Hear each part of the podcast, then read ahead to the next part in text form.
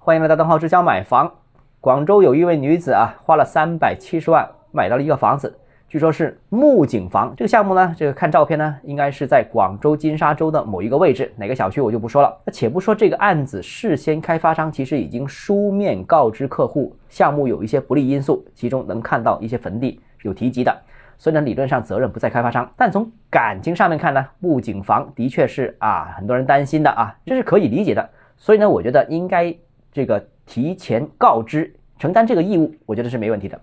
但是我想说，从法律的角度看，这并不影响房子的使用功能，不能以感情、观念、信仰而支持他这个主张，这个必须明确啊，感情和法律是两回事的，否则呢，这些事是没完没了的啊。有些事有人怕。有些事有人不怕，比方说在欧洲啊，大家如果很去过的都发现啊，很多墓园其实就是城市里面的一个市政公园，早上也好，晚上也好，很多人都去下楼跑步，就绕着这个墓地去跑步，所以别人是不怕的，也没啥。那如果你是支持法律以感情为出发点啊，观念为出发点，信仰为出发点，那就麻烦了啊。如果某一天某个人说我是信印度教的啊，我旁边有人吃肉都不行的话，那谁还受得了呢？所以啊。